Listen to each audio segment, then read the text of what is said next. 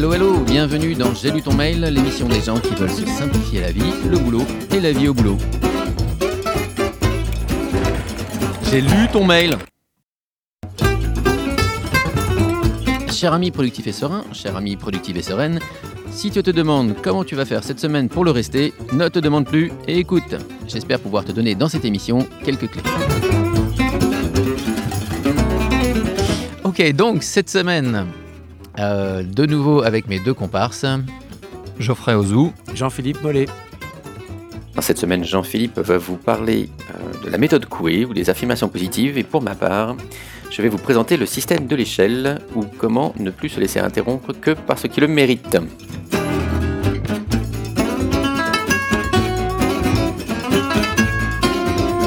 Donc Jean-Philippe, tu vas nous parler des affirmations positives. Comment se créer ses propres affirmations?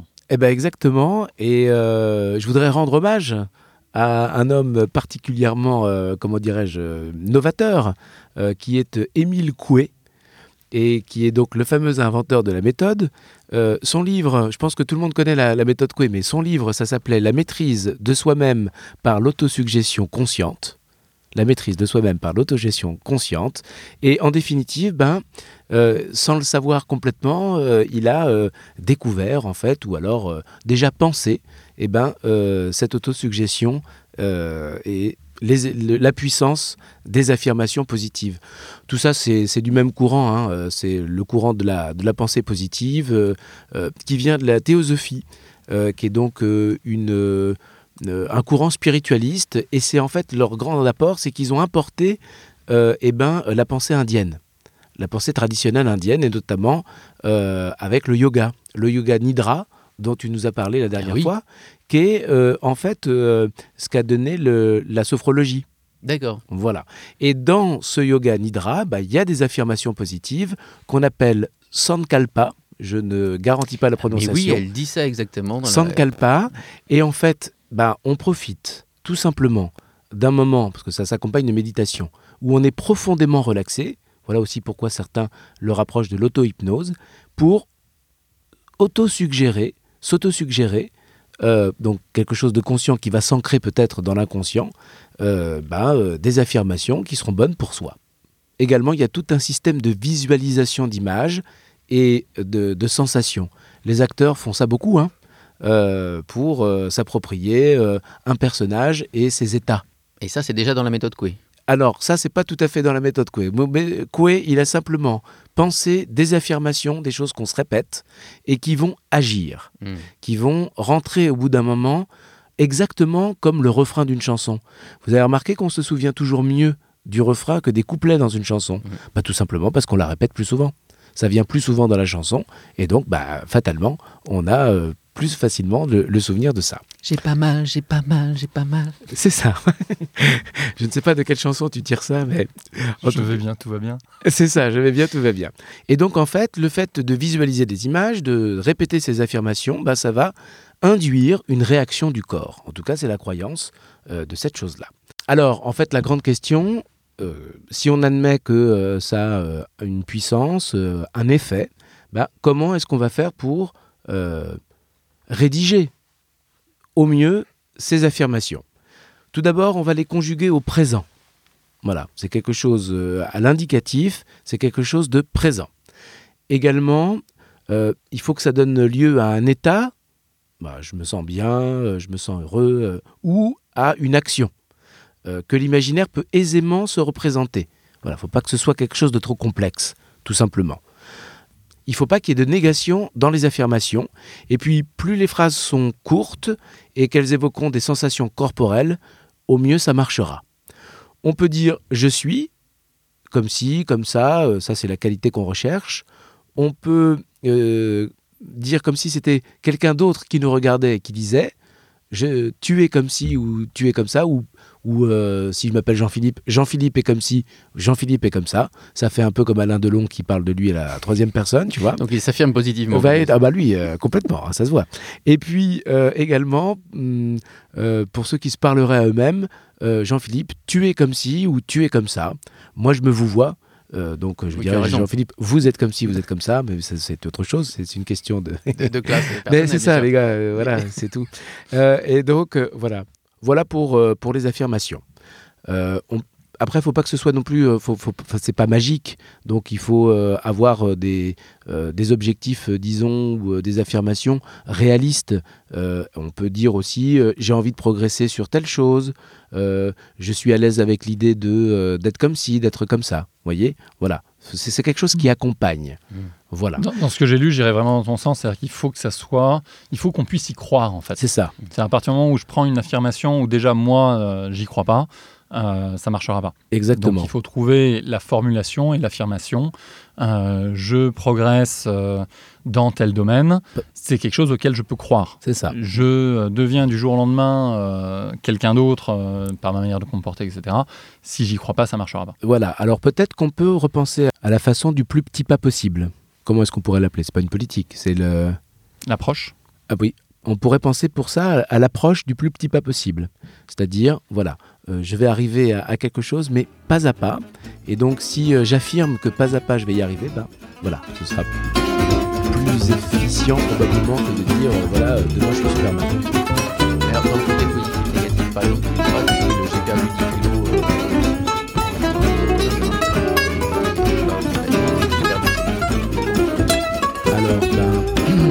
réfléchissons ensemble tous les trois. Euh, comment est-ce qu'on pourrait faire pour cette chose-là? On pourrait se dire, par exemple, que euh, euh, j'apprécie euh, ce que je mange, ou je mange consciemment, ou euh, déjà, peut-être ça peut être Ah, un d'accord, tu pas. vas chercher à limiter l'apport en fait. Parce que je mange la manière dont je me comporte, je perds du poids tous les jours.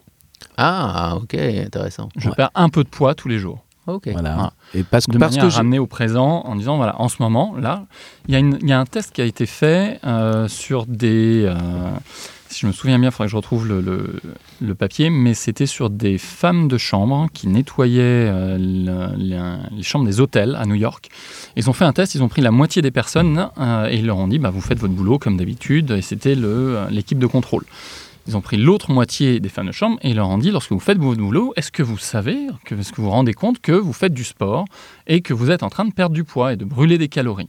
Et le simple fait de conscientiser l'action de se mettre à quatre pattes, de machiner, de passer derrière, de, etc., a fait que dans les deux groupes, il y a eu une différence de 18 ou 19 euh, sur, la perte de poids des personnes. D'accord. ça leur a permis de conscientiser.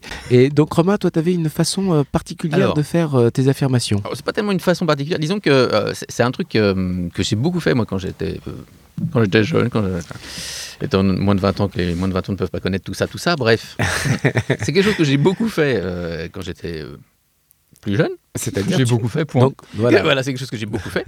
euh, que On va le j'ai- reprendre. Donc, voilà. Romain, tu as été jeune, c'est ça Alors, j'étais jeune. D'accord, ok. D'accord, non, non, mais c'est une information intéressante. C'est quelque chose que j'ai beaucoup fait à une époque et, euh, et que j'avais, j'ai j'ai laissé tomber à, à un certain moment. Et j'avais envie d'y revenir il n'y a pas si longtemps, donc quand on discutait des affirmations euh, récemment. Et, et- mais par contre, j'avais un peu de mal. Je me disais, bon, je ne vois pas trop, qu'est-ce que je pourrais mettre, tout ça, je vais pas mettre. euh, bon.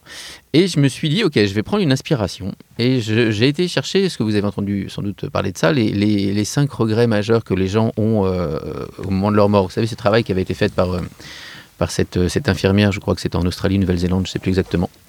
Euh, et elle avait donc euh, été interrogée, euh, tous les gens sur, euh, voilà, qui allaient bientôt euh, passer l'arme à gauche, comme on dit, pour leur demander quel était leur plus grand regret. Et donc, elle a fait une liste comme ça des cinq plus grands regrets.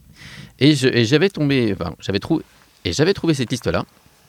Et du coup, je me suis dit, bah voilà, je vais prendre cette liste comme point de départ, je vais m'en inspirer pour faire mes affirmations. Donc forcément, euh, j'allais pas utiliser la liste elle-même, puisque si vous voulez, c'est des affirmations qui sont quand même plutôt des... On parle de regrets, hein, donc c'est du négatif. Donc si vous faites des affirmations avec ça, c'est juste vous tirer une balle dans, dans la fin de la journée. Mais là, Est-ce que tu les as, les affirmations? Est-ce que tu peux Alors, nous les donner? J'ai les Enfin, affirmations les, que j'ai cinq, euh, créées. les cinq regrets, pardon. Alors les cinq regrets, je, je vais essayer de les retrouver par défaut, si tu veux, puisque je- là j'ai sous les yeux les affirmations que j'ai faites moi. Euh, mais il y a un, le premier regret, c'était d'avoir vécu sa vie selon les désirs des autres. C'était un peu Mhm. ça. Alors, je sais plus comment c'était formulé, mais enfin c'est l'idée que j'ai pas fait ce que je voulais parce que j'ai fait ce que les autres attendaient de moi. Ça, c'était vraiment le number one. hein. C'était le premier, premier, premier, premier regret. L'autre regret, c'était d'avoir travaillé trop dur. Mhm, C'est-à-dire que les gens, les gens disaient en gros, j'aurais pas aimé, j'aurais aimé ne pas travailler autant. mhm. Euh, le troisième, c'était euh, le, le- Le troisième, c'était au niveau du relationnel avec les autres. J'aurais aimé voir mes amis plus souvent. J'aurais aimé être, être plus présent plus avec présent, les amis, exactement, une vie voilà. sociale plus riche. C'est ça. Euh, euh, le quatrième, c'est quelque chose euh, par rapport au bonheur. Le- en gros, j'aurais aimé me rendre compte des, des moments où j'étais heureux, vivre vraiment les moments où j'étais heureux plutôt que pas m'en rendre compte, enfin, pas les, pas les prendre en conscience. Ça rejoint un peu les trois kiffs par jour. Identifier euh, les moments, euh, les petites pépites dans la journée et les conscientiser. Ça, ouais, sans doute. Euh, je- je- moi, familier des kiffs, mais, mais j'imagine, ça doit être ça. Et le dernier, euh, c'était le fait de euh, dire ce qu'on pense. J'aurais aimé avoir le courage de dire ce que je pensais. C'était quelque chose comme ça. C'est ok intéressant. Ouais, et donc je me suis inspiré de ça. Je me suis dit, bah ok, maintenant allons-y, faisons le travail. Et du coup, euh, alors la première, j'ai transformé comme ça. Voilà, avec l'aide d'une euh, d'une participante, Martine du forum. Martine, si tu nous écoutes, euh, bonjour. Euh, ça donne ça. En fait, c'est même elle qui l'a transformé comme ça, quasiment. J'apprécie quotidiennement de poursuivre mes rêves et mes aspirations sans être influencé par ce que les autres attendent de moi. Ok? Nice. pas mal. hein. C'est assez, je veux dire, quand on la lit comme ça, c'est assez. Je sais pas comment ça rend quand on l'écoute, mais quand on la lit, c'est assez chouette. Euh, sur l'équilibre du travail, il y avait par exemple, je respecte l'équilibre qui me convient dans l'exercice de mes diverses activités professionnelles et personnelles. Oui. Plutôt que parce que pour l'équilibre pro-perso, moi personnellement, je ne fais pas de différence entre le pro et le perso. J'ai une seule vie et euh, j'ai des activités dans cette vie-là. Il y en a qui sont payées, il y en a qui sont pas payées, mais enfin tout ça, c'est ma vie à moi. Donc voilà, c'était pour ça que je voulais faire ça. Au niveau des, amitiés, j'aime beaucoup celle-là. J'arrose régulièrement mes amitiés de mon affection et de mon attention. Sympa quand même. Ouais. L'attention, c'est un truc en plus, moi, que ça parle pas mal. Après, il y a je choisis d'être heureux dans l'ici et maintenant. Et, euh, et voilà, en fait. Après, c'est quelques autres que j'ai fait vis-à-vis de ça, euh, notamment euh, sur le thème de la guitare. Voilà, j'ai plaisir à jouer avec beaucoup de détente, des phrases belles et virtuoses à la guitare, parce que dès que ça commence à monter un petit peu dans le tempo, j'ai tendance à me, à me crisper, on va dire. Donc voilà, c'était histoire de, de me détendre. Donc voilà ce que ça donne. Et du coup, je me suis fait comme ça quelques, une, une liste, et l'idée c'est de les lire euh, assez régulièrement au début Mhm. pour vraiment vous imprégner de ça. Et puis on s'aperçoit au bout d'un moment, au bout de quelques, quelques jours, voire une semaine ou deux de pratique, que tout d'un coup, spontanément, on y pense. Spontanément, on est à un truc et on se dit Ah, est-ce que je suis heureux là dans l'ici et maintenant? Est-ce que, euh, est-ce que j'apprécie Est-ce que là, je suis vraiment en train de vivre ma vie sans tenir compte de ce que. Pas tenir compte, mais indépendamment de ce que pensent les autres de moi Est-ce que vraiment je suis en train de faire mes aspirations et mes rêves? Et, euh, et franchement, c'est assez étonnant. Ça, ça devient un peu le refrain de la chanson de sa vie, quoi. Oh, c'est magnifique. On boucle la boucle.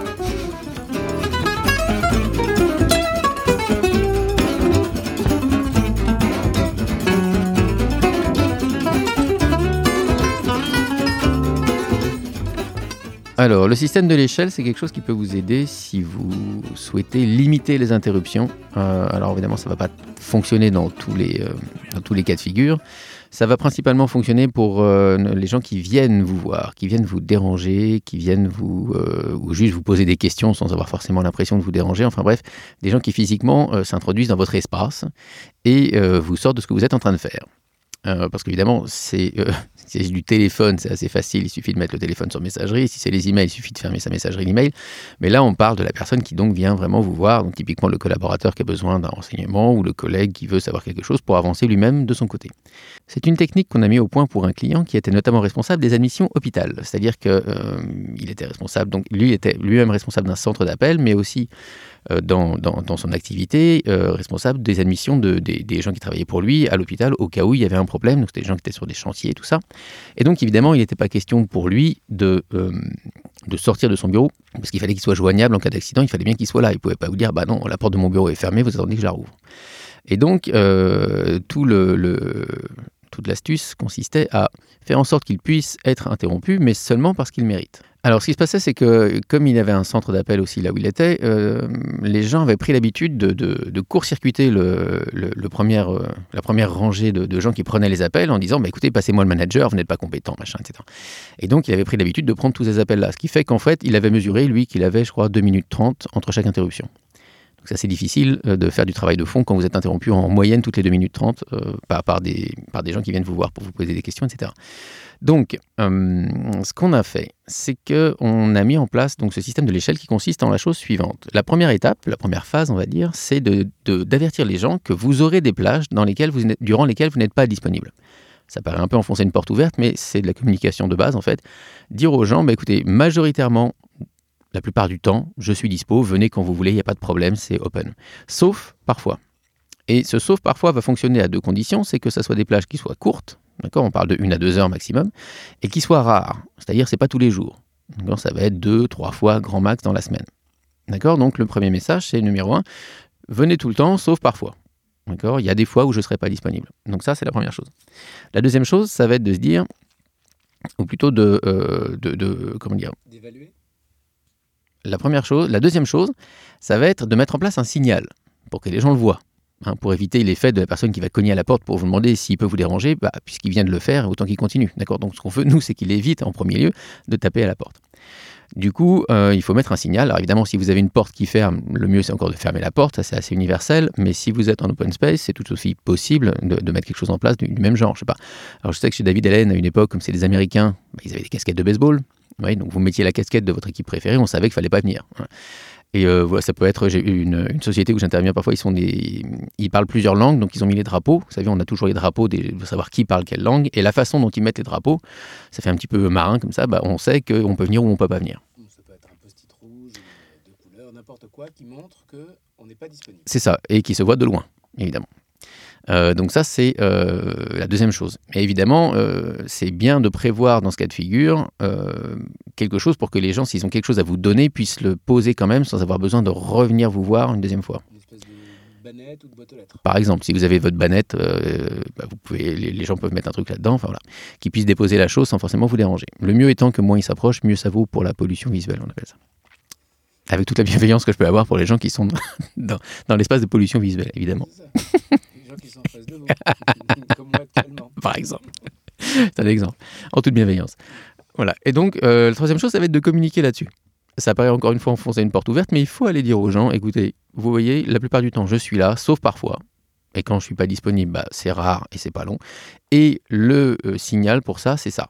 Donc le signal, c'est que quand je mets mon petit post-it rouge derrière mon ordinateur, c'est que je vous demande, s'il vous plaît, d'attendre que j'ai fini ce que je suis en train de faire pour pouvoir éventuellement venir me poser la question que vous avez à me poser. Voilà. Et la quatrième phase, en fait, c'est ce qui fait tout euh, le nom justement du, système et c'est ce qui fait que ça marche aussi apparemment, c'est que dans ces cas-là, en fait, on va dire aux gens, bah, écoutez, mieux que ça, je vais vous demander d'évaluer l'importance de ce que vous avez à me dire. Et je vais vous demander d'évaluer cette importance sur une échelle de 1 à 10. D'accord? Donc le message, c'est que je vous pouvez venir la plupart du temps.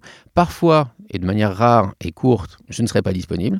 Et dans ce cas de figure, quand je ne suis pas disponible, je vous demande, ce que vous voyez d'ailleurs parce que j'ai mon petit post-it rouge et un, je vous demande d'évaluer sur une échelle de 1 à 10 l'importance de ce que vous avez à me dire. Et vous pouvez venir me déranger si ce que vous avez à me dire est en gros entre 8 et 10. D'accord? Ce qui fait que les gens, du coup, se retrouvent avec une capacité d'estimer l'importance de ce qu'ils ont à dire, et c'est le fait d'avoir cette échelle de 1 à 10 qui fonctionne. Qu'est-ce que tu dirais pour l'importance C'est-à-dire l'urgence, la... Alors, ça veut dire important. je, laisse, je, je garde important parce que urgent est, est- est- est, euh, quelque chose d'assez euh, assez pernicieux. En, fait, en, en général, quand on parle d'urgence, euh, urgence, c'est une relation au temps. Et donc, en vrai, au lieu de dire urgence, on devrait dire écoute, c'est dans 10 minutes, c'est dans 2 heures, c'est dans 5 minutes, c'est tout de suite, c'est demain. On ne devrait jamais dire urgent, urgent, ça veut rien dire. Ça veut juste dire vite. Et vite, ça veut pas dire grand-chose non plus. D'accord. Donc je garde importance. Et sur importance, euh, ce ce qu'il y a, c'est qu'on s'est aperçu que ça ne marchait pas euh, les fois où les gens ont essayé de l'installer et que finalement, au lieu de mettre une échelle de 1 à 10, ils disaient bah non, viens si c'est important et viens pas si c'est pas important. Parce que dans ce cas-là, finalement, euh, la personne, elle se retrouve avec un jugement binaire Oui, c'est binaire. Ouais. et du coup, euh, bah, euh, elle va pas prendre le risque. D'accord Si c'est un collaborateur qui est un peu nouveau, il va dire bon non, je vais pas prendre le risque, je préfère me prendre une soufflante là en me disant euh, au moins au cas où, plutôt que, que, que pas déranger la personne et puis m'en prendre une énorme derrière parce que j'aurais dû. Donc voilà, si vous, avez un, si vous êtes binaire on-off, ça ne marchera pas. Il faut vraiment qu'il y ait cette échelle, que les gens puissent estimer sur l'échelle de 1 à 10 l'importance de ce qui se passe. Évidemment, la première fois qu'on a mis ça en place, euh, on a eu un peu de mauvais esprit et on a craint de tout prendre à partir de 7, 8, euh, etc. On s'est dit maintenant, tout, tout va devenir à, à 7 ou 8. Et en fait, non. Et en fait, ce qui se passe, c'est que les collaborateurs arrivent très bien à estimer sur cette échelle de 1 à 10, pour peu qu'ils aient un peu d'expérience, l'importance réelle de ce qu'ils ont à vous dire. Alors évidemment, il y a des ratés parfois, ça arrive. La personne va arriver en disant Ah, c'est un 8, c'est un 8. Vous voyez, vous, parce que vous avez l'expérience, le recul ou l'information d'ailleurs, que en fait c'est un 4 et vous pouvez lui expliquer pourquoi c'est un 4. Et évidemment, aider cette personne à progresser dans sa fonction. Et alors, euh, je me pose une question, mais peut-être c'est pas le moment. Tu as fini de décrire le. J'ai fini, j'ai fini. Ma, ma question, ce serait, mais alors au fond, pourquoi pas tous les jours? Pourquoi est-ce qu'un manager, mettons, ou euh, des gens qui euh, travaillent ensemble, mettons dans un espace de coworking, ils décideraient pas que tous les matins, pendant deux heures, ils ont un, moment où il n'y a pas d'interruption les uns pour les autres, et après ils aménagent un moment où ils peuvent échanger. Alors, ça serait tout à fait possible, ça. Euh, c'est tout à fait possible dans, un cas où, évidemment, c'est concerté et finalement où toute l'équipe est d'accord pour travailler de cette manière-là. Euh, du coup, ça serait évidemment plus facile. Euh, c'est difficile, c'est assez difficile de, faire ça à l'échelle d'une entreprise ou d'un département entier. Encore que ça doit être possible, hein. mais ça me paraît plus difficile à mettre en place en général. par contre, ça m'offre une excellente transition vers le time blocking, qui est une autre technique dont on pourra parler. Mais dont je parlerai une prochaine fois. Mais pour répondre à ta question, ça serait tout à fait possible de faire ça. Euh, sauf que le système de l'échelle en tant que tel, il n'est il est pas pour ces cas-là. Il est pour les cas où vous êtes dans un environnement où il faut pouvoir être interrompu par les choses importantes euh, et, euh, et, où finalement vous n'avez pas forcément de contrôle sur les, sur, au-delà de, de, mettre ce système en place, évidemment, sur, sur les gens qui vont venir, etc. Donc là, le système que, dont, je parlais, il est plus il est plus sophistiqué que, que ce que tu proposes, qui est quelque chose pour euh, vraiment euh, euh, dans le cas presque d'un incendie, si j'ose dire, enfin d'un incendie de boulot. Ça peut ressembler à ça, oui, ça, oui, oui ça, ça, ça, pourrait être ça. Alors que l'histoire de time blocking, c'est-à-dire se, dédier des plages de temps au travail de fond, qui est une excellente pratique, peut, peut, être. c'est quelque chose qui va être décidé au niveau de l'équipe. on va se dire, bah, par exemple, nous, là, dans notre bureau fermé, où on, est quatre, eh ben, on va se dire, nous, dans notre bureau, le matin, avant 11 h c'est comme, on était, comme si on était dans une bibliothèque universitaire. Hein. On parle pas, on parle à voix basse si on a besoin d'échanger, etc., etc. Puis on essaye juste de, euh, de, causer. Et après, une fois que chacun fait son travail de fond, là, on peut être social, on peut passer des coups de fil, etc. Tu donnais l'exemple d'une entreprise où ça, ça a été euh, installé. Euh, j'aimerais savoir, du coup, la personne, donc le manager qui était dérangé toutes les deux minutes et demie, euh, qu'est-ce que ça lui a apporté? Est-ce qu'on a pu mesurer cette chose-là Alors, comme tout ce qui est euh, évidemment sur la productivité, euh, il faut d'abord définir comment on va mesurer ce, gain éventuel de productivité derrière. Est-ce que c'est du ressenti? Est-ce que c'est du factuel en termes de nombre d'heures, en termes de choses activées? Ce qui, est sûr, c'est que lui, la méthode, il l'a mise en place et il en est très heureux, il est très prosélyte de ça même auprès de, de personnes qui ont la même genre de fonction que lui. Ça lui a permis de retrouver effectivement des plages de temps ininterrompues et où il était effectivement interrompu beaucoup plus rarement et, uniquement par des choses qui méritaient qu'il le soit. Euh, donc ça a très bien fonctionné chez lui. C'est en fait la méthode quand elle est vraiment euh, installée comme ça, comme, je viens de le dire avec les quatre étapes, c'est toujours fonctionné. Les fois où on s'est aperçu que ça fonctionnait pas, c'est euh, soit parce que la personne donc mettait pas l'échelle de indice mais mettait juste important pas important, ou alors c'est quand c'était tous les jours. C'est-à-dire qu'en gros, les gars, je suis jamais dispo. Quoi. Donc forcément, si vous êtes jamais disponible, les gens vont venir tout le temps, puisque vous n'êtes jamais disponible, donc pourquoi pas maintenant. Voilà, donc ça, ça annule l'effet euh, de garder du temps pour soi. Ouais, c'est ça. Merci Romain. Avec plaisir.